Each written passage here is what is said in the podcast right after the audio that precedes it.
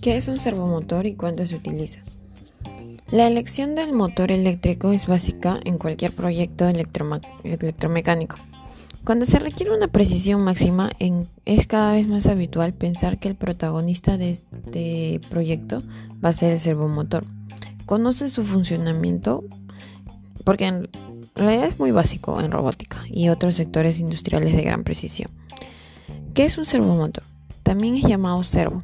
Son dispositivos que de accionamiento para el control de precisión de velocidad, par motor y posición constituyen un mejor desempeño y precisión frente a accionamientos mediante convertidores de frecuencia, ya que estos no nos proporcionan control de posición y resultan poco, efectos, poco efectivos en bajas velocidades. Es un servomotor aquel que contiene en su interior un encoder conocido como decodificador, que convierte el movimiento mecánico giros del eje en pulsos digitales interpretados por el controlador de movimiento. También utilizan un driver que en conjunto forman un circuito para comandar posición, torque y velocidad. Se puede utilizar, por ejemplo, en, eh, en las cámaras fotográficas eh, profesionales cuando le haces un zoom. Bueno, ahí ese movimiento puede ser generado por un servomotor. En la puerta de un ascensor o en algunas herramientas que que tengamos en casa. Ya hemos mencionado que es un servomotor, pero ¿de qué está compuesto exactamente? ¿Cómo funciona?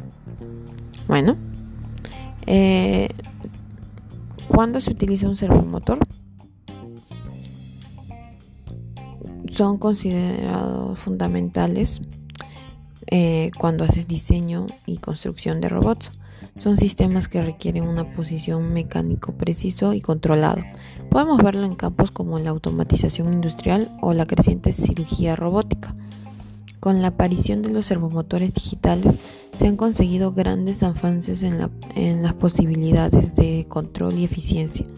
La mejora del rendimiento se produce debido a que la electrónica de control utiliza un microcontrolador que puede hacer todo este trabajo.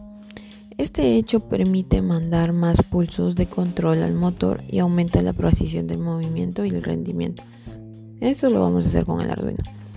Por otro lado, también se hacen más lecturas del potenciómetro por segundo y se emplean drivers más eficaces y, y de reducido tamaño, que permiten controlar mayor potencia con un circuito mucho más pequeño.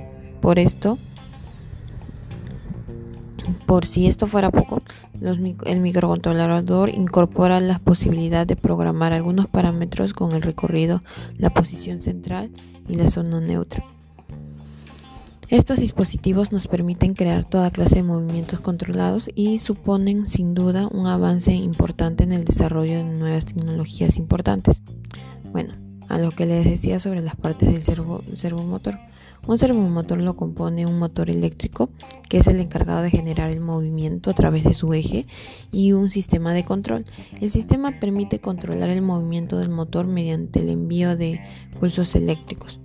Un sistema de regulación está formado por engranajes por los cuales puede aumentar la velocidad y el par y el par o disminuirlas. Un potenciómetro, en cambio, se encuentra conectado al eje central y permite que todo momento saber el ángulo en el que se encuentra el eje del motor.